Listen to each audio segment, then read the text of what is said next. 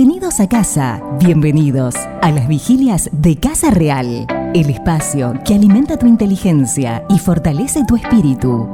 Enfócate, concéntrate y disfruta del siguiente tiempo, porque quedarse despiertos vale la pena.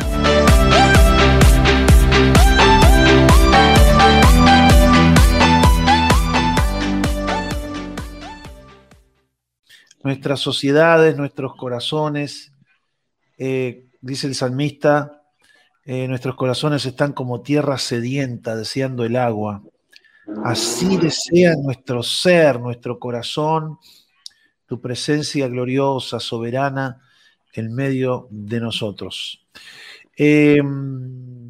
Oscar, em, no sé si tú tienes un tema para presentar ahora, si no voy a mi, próximo tema. Eh, no, no, no, más que nada quería leerles algo rapidito, que, es lo que estuve leyendo el otro día, un salmo muy corto, pero creo que es un salmo que, que, es muy, muy, muy apto para este tiempo, el Salmo 11. Y empieza eh, con algo muy sencillo y que debiera ser una oración. 11. Perfecto, ya lo estoy buscando. Sí. Salmo 11. Te voy a leer la nueva versión internacional que dice, en el Señor hallo mi refugio. ¿Dónde más? En estos tiempos de aflicción, en el Señor hallo mi refugio. Y miren la pregunta que, que expresa el salmista. ¿Cómo pues se atreven a decirme, huye al monte como las aves? Vean cómo tensan sus arcos los malvados, preparan las flechas sobre la cuerda para disparar desde las sombras contra los rectos de corazón. Nota que dice desde las sombras, desde, la, sombra. ¿Mm? ¿Quién será el que estará disparando? sí, contra los rectos de corazón. Cuando los fundamentos son destruidos, y yo meditaba cuando lo leía hoy de mañana, mire si en este mundo de hoy, si en esta sociedad de hoy, no se han destruido fundamentos, ¿no? La familia, eh, fundamentos en cuanto a la educación, a la iglesia, eh, aún el propio ser humano ha destruido el fundamento de la iglesia, porque en muchas iglesias, muchas congregaciones, no llamémosle iglesia, el fundamento no es Cristo. Tristemente, el fundamento no es Cristo.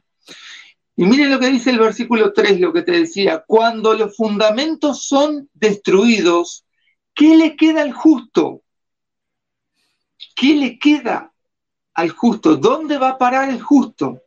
Y mirá lo que dice el versículo 4, Salmo 11, versículo 4. El Señor está en su santo templo? Esta es la respuesta a esta pregunta. Cuando los fundamentos son destruidos, ¿qué le queda al justo? La respuesta es, el Señor está en su santo templo. En los cielos tiene el Señor su trono y atentamente observa al ser humano, con sus propios ojos lo examina.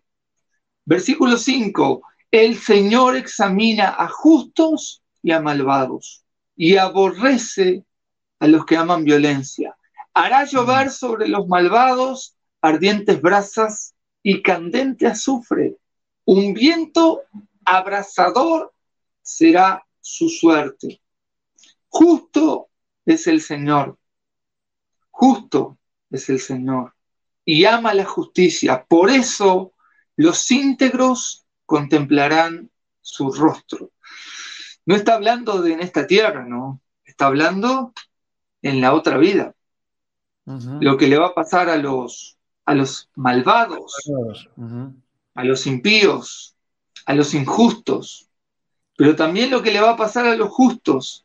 Los íntegros contemplarán su rostro. Bienaventurados los em, como eran los que iban a verán el rostro de Dios, en el Sermón del Monte, eh, bienaventurados, bueno, se me fue. Bienaventurados los mansos, porque esos verán a Dios. Este, y de alguna manera este salmo, em, yo hoy lo leí y digo, wow, digo, qué especial que es. En el Señor hallo refugio. Hoy más que nunca, como hijos de Dios, tenemos que hallar nuestro refugio en Dios. Tenemos que aislarnos de los, de los embates de este mundo. Tenemos que refugiarnos en el Señor, en su palabra. Eh, yo, hay muchos que ya lo saben, ¿no? Pero por si no lo saben, yo cada muchísimo tiempo miro los informativos. Cada muchísimo tiempo. La mm. semana pasada me miré un rato eh, el informativo de las 7 y a la media hora, 40 minutos me acordé por qué no miraba más. Y apagué. No es que no esté informado, al contrario, estoy mucho mejor informado que los que miran el informativo. Eh, y la verdad que mm, hoy por hoy estamos bombardeados y no nos damos cuenta que esos, ese bombardeo, una de las cosas que mina es nuestra fe, mm. mina nuestra confianza en Dios. Porque yo nunca había visto tanto pueblo de Dios atemorizado como le decimos Rivera, apavorado, temeroso, repitiendo lo que repite cualquier hijo de vecino. Uy, qué fea que está la cosa, qué mal que estamos. ¿Cómo vamos a nos vamos a morir todos? Nadie nos salva, ni el Chapulín Colorado. Y yo creo que uno de los motivos por los cuales la gente está así es porque se ha dejado permear por, por, esa, por esa información, por... Eh, hoy por hoy, tristemente, la prensa no tiene una vocación de informar, sino tiene una vocación de generar opinión. Los informativos generan opinión y de alguna manera tienen ciertas directivas. Por algo todos informan lo mismo. Salvo que salga campeón nacional para ocupar una primera plana de algún diario, si no las primeras planas tienen todas lo mismo. Y tenemos que, no, no, no nos podemos distraer, no nos podemos distraer. No digo que no estemos informados, pero no nos podemos distraer. Eh, los que son de la frontera saben que es muy común la gente de la frontera estar distraída, la frontera con Brasil, estar distraída con, con las novelas brasileras y vivir en ese mundo de, pueblo del interior, viste, que saben las novelas, Big Brother Brasil y el resto no les importa más nada. Y de alguna manera nosotros acá tenemos las novelas turcas y alguna novela brasilera también, pero hay mucha gente que está alienada de la realidad. Pero también hay muchos otros que están inmiscuidos en esa realidad que no es real, que es una realidad impuesta y que nos lleva a perder la fe y que nos lleva a actuar sin fe.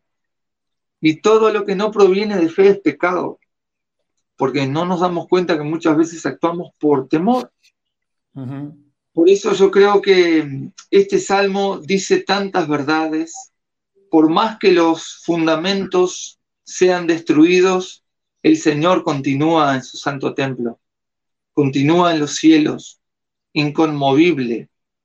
No que inconmovible con el padecimiento de las personas, sino que su trono no ha sido conmovido con esto. Eh, Dios sigue siendo Dios, Dios sigue siendo soberano, sigue Él teniendo el poder sobre la muerte y sobre la vida nada le ha quitado. No es que, uy, se le escapó un virus y está causando desastres. No, no, no vendrá nada a la ciudad que el Señor no lo haya permitido. Por eso tenemos que tener eh, sabiduría, paz y sobre todo buscar nuestro refugio en el Señor. Que Dios nos ayude, que Dios nos ayude a no ser negacionistas, pero tampoco a vivir aterrorizados, como muchos viven. Eh, seguramente muchos conocemos a muchos que están aterrorizados, también conocemos a muchos que están inconscientes, pero también quizás nosotros somos unos de esos, pero tengamos nuestro refugio en Dios. No podemos vivir con el temor. Dios es nuestro pronto auxilio y Él, en Él hallamos nuestro refugio. Y más nada, básicamente era eso, tengamos nuestra fe puesta en el Señor y no en lo que nos quieren mostrar las circunstancias. Sí, estoy escuchando atentamente mientras tomo unos mates. Este, y, este es un salmo, como tú dices, este, corto en su extensión, pero eh, poderoso salmo, ¿no? Porque parece que fuese escrito en el, en el siglo XXI, ¿no? Para este eh, tiempo. Eh, sí, sí, sí, sí. A mí me gusta la, la nueva traducción viviente, como dice un amigo. y, y hay otro amigo que yo conozco que le gusta la nueva versión internacional. Bien, dice, yo confío en la protección del Señor. Así que, ¿por qué me dicen vuela como un ave a las montañas para ponerte a salvo? No sé si usted ha visto las, las palomas, por ejemplo, ¿no? Eh, los pajaritos. Ante cualquier percepción de peligro, vuela, huye. Vuela, huye. Usted está ahí Usted está ahí cerquita, pero no vuela porque meramente tiene la capacidad de volar. Vuela motivado por el temor.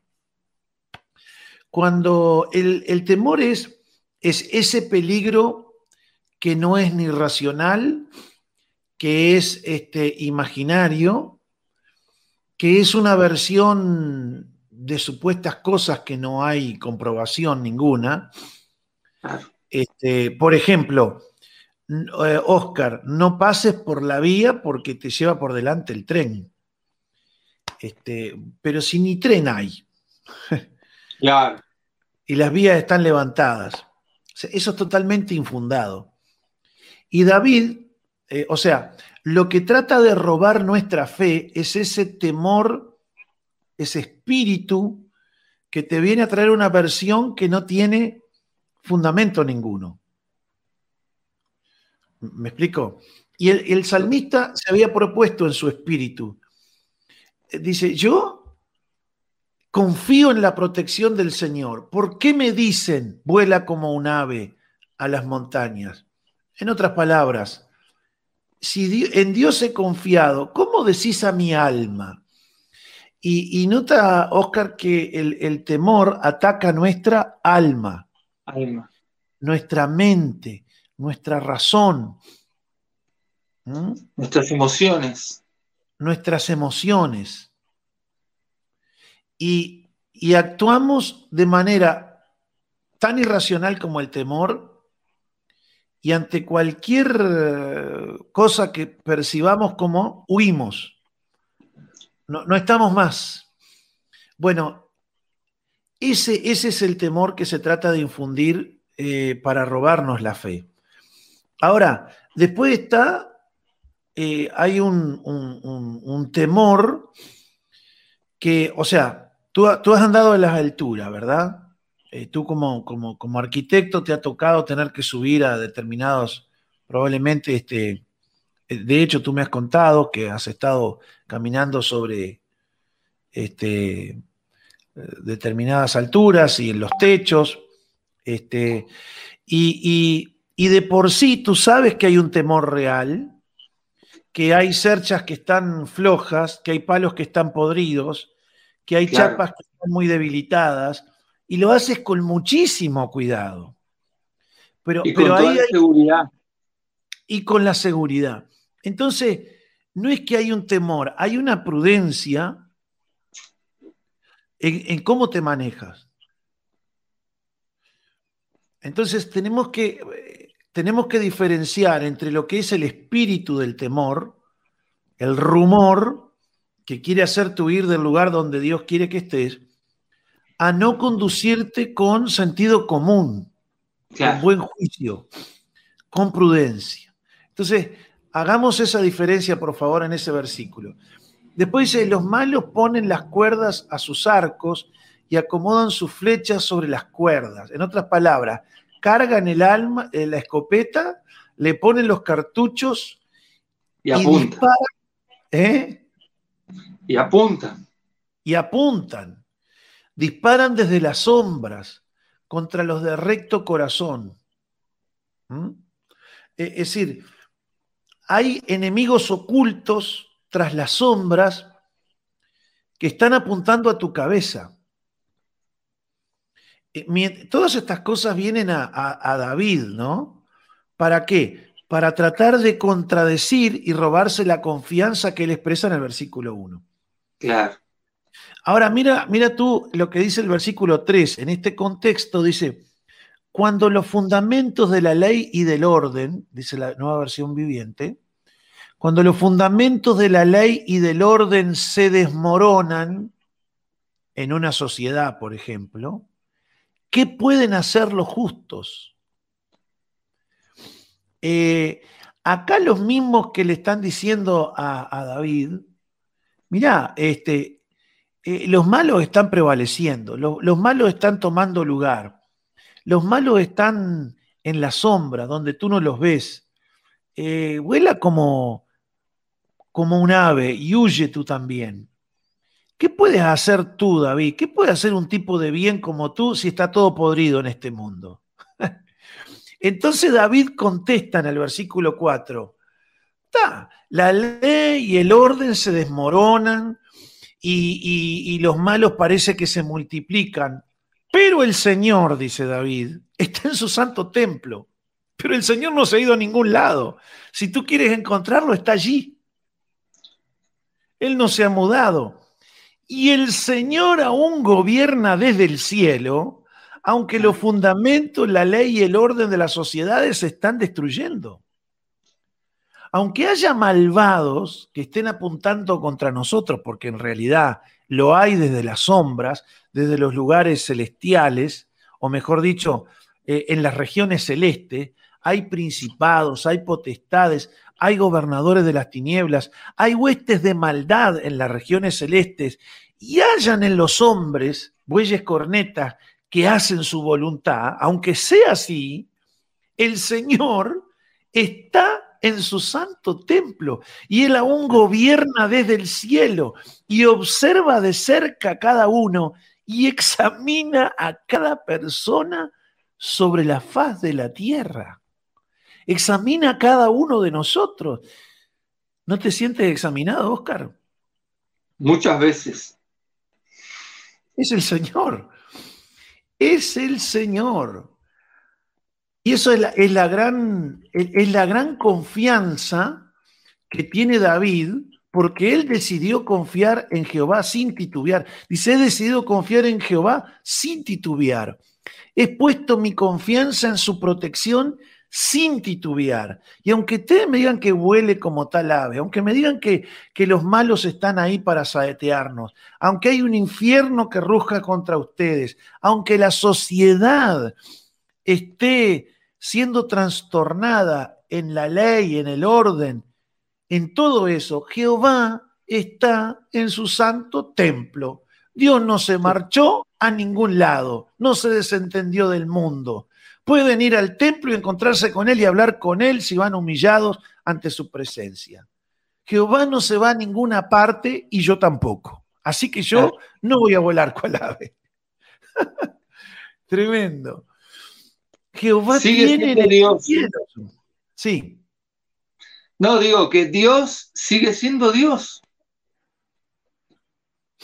y me gusta eso que dice, examina a cada persona en la tierra. Yo no sé cómo dice ahí la, versión tuya, pero acá el versículo examina, examina a justos y a malvados. Ese es el 5. El 4 que dice al final. Eh, con sus propios ojos los examinas. Examina. Atentamente observa al ser humano, con sus propios ojos los examina y dice, examina tanto a los justos como a los malvados y aborrece a, los que aman la violencia. En otro pasaje dice, Jehová ama a lo justo. Cuando los examina, y tanto uno ve al justo y al malvado, él dice, amo a los justos y aborrezco a los que aman la violencia. Y acá, eh, Oscar, hay algo muy importante. Hay gente que ama la violencia. ¿Mm? Esos que asaetean desde las sombras, esos que cranean, esos que, que destruyen los cimientos de las sociedades para que en la destrucción ganancia del pescador, Dios los examina y los aborrece. ¿Y, y, cuál es la diferencia entre el justo y el injusto, el justo y el malvado? Es que el malvado y el injusto ama la violencia. Claro. Esa es la gran diferencia. ¿Por qué? Porque el que, el que, el que procura imponer por la violencia las cosas se siente, se siente Dios. ¿Eh? Veo esos muchachos que porque tienen un revólver en la mano se sienten hombres, se sienten fuertes, todos le obedecen. Uy, qué poderoso es esta, esta pistola 9 milímetros. Entré al supermercado y todos se pusieron de rodillas ante mí. El rico que vino en el auto en la 4x4 se puso de rodillas ante mí. La cajera, ni le cuento. El dueño del supermercado me hizo así. Todo por esto. Amo la violencia. Mm. Tiene que tener algo en su mano que lo sienta ser fuerte, que lo sienta ser Dios. Ese, esa mentira que Satanás le puso al primer hombre, si tú desobedeces a Dios, confías en ti mismo, serás como Dios. Ve y come de ese árbol. Serás como Dios. Eh, un expresidente de nuestro país y antiguo guerrillero dijo hace un, un tiempo, dijo, cuando yo tenía, no sabe la sensación que yo sentía cuando entraba con una 45 a hacer de las, a un banco, ¿no? Y, es la verdad, ellos se sienten así, ¿por qué? Porque tienen una herramienta para hacer el mal, para ejercer violencia sobre los demás. Qué triste es que el Dios Todopoderoso que gobierna y domina sobre todos, los califica como aborrecidos de su alma. Pero Jehová ama a los justos y los protege. Y en esa protección, mi querido Oscar, tenemos que caminar nosotros en todos estos días. Así que algunos tienen temores de todo tipo, las teorías de la conspiración, pero eh, hagamos lo que dijo el salmista. He decidido confiar en Jehová sin titubear. En Jehová he puesto mi confianza para su protección y si bien tengo que conducirme con, con prudencia, con, con, con minas que hay sembradas en el camino, pero no con temor, no con pavor, y que Dios guarde nuestra fe. Señor, nos unimos con Oscar al meditar en esta palabra y juntos queremos pedirte, Señor, que sobre todo tu pueblo traigas esta confianza. Señor, la fe y la confianza no vienen de escuchar los informativos, viene de escucharte a ti, viene de escuchar mensajes como estos, viene de escuchar tu palabra, Señor. Yo te pido, Padre, para tu pueblo sapiencia, temor, pero temor de ti. Y te pido para tu pueblo, Señor, buen juicio, sentido común, prudencia, para conducirse en su entrada y en su salida, no dejando de reconocer que hay personas violentas, que hay malvados, que hay gente que quiere trastocar la ley y el orden y los cimientos de la sociedad, y que parecería que ya el justo no puede hacer nada. Sin embargo, Señor, tú dices que amas a los justos y que los justos creen que tú no te has ido a ningún lado y que tú estás en tu santo templo. No te has mudado de trono ni te has mudado de lugar. Tú siempre sigues firme, como poderoso gigante, observando la tierra. Tú gobiernas, tú dominas, tú eres el rey de toda la tierra. ¿Cómo se alegra mi alma en decirte, Jesús, que Dios de toda la tierra eres tú? Dios de toda la tierra eres tú. Aunque el mundo esté bajo la influencia del maligno, el príncipe de este mundo, tú eres Dios en este mundo. El Dios con mayúscula, Dios de toda la tierra eres tú.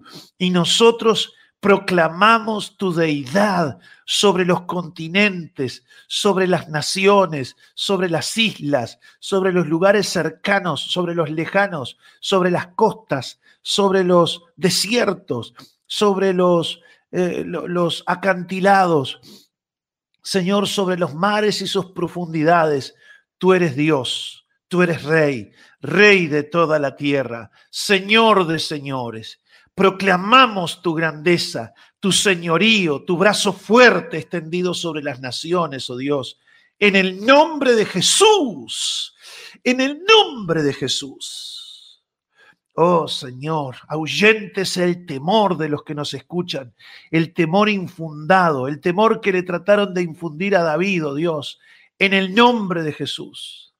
Y te pido, Señor, para gloria tuya, que pongas fe, que pongas confianza. Dice tu palabra que solo tú nos enseñas, nos entrenas como hijos a vivir confiados en su Padre. Y Señor, pedimos que para todos nosotros y nuestros hermanos y aún para nuestras naciones les enseñes a vivir confiados en ti. En el nombre de Jesús, tu amado Hijo, gracias te damos honra te damos, alabanza te damos. Amén. Y amén. Abrí los ojos y no estaba Oscar, pero ahí llegó. No, aquí volví. No, tuve una falla en la conexión, no sé qué.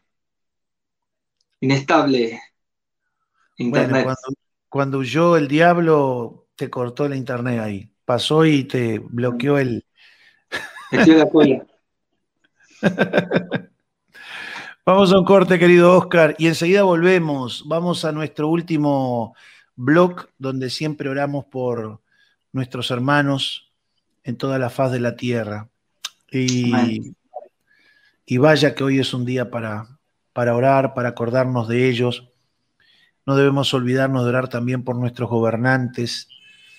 Eh, bienaventurada la nación cuyo Dios es Jehová pero bienaventurada la nación cuyos gobernantes han sido puestos por Dios y tienen sabiduría para poder gobernar y dirigir el barco en estos días tan complicados.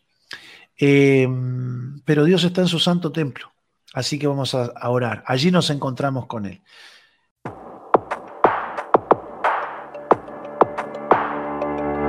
Aquí ponemos punto final al espacio que alimenta tu inteligencia y fortalece tu espíritu. De aquí en más, descansa y levántate para poner en práctica lo aprendido, porque no son los oidores, sino los hacedores los que serán favorecidos. Nos reencontramos en una semana cuando volvamos a decirte, bienvenidos a casa, bienvenidos a las vigilias de Casa Real.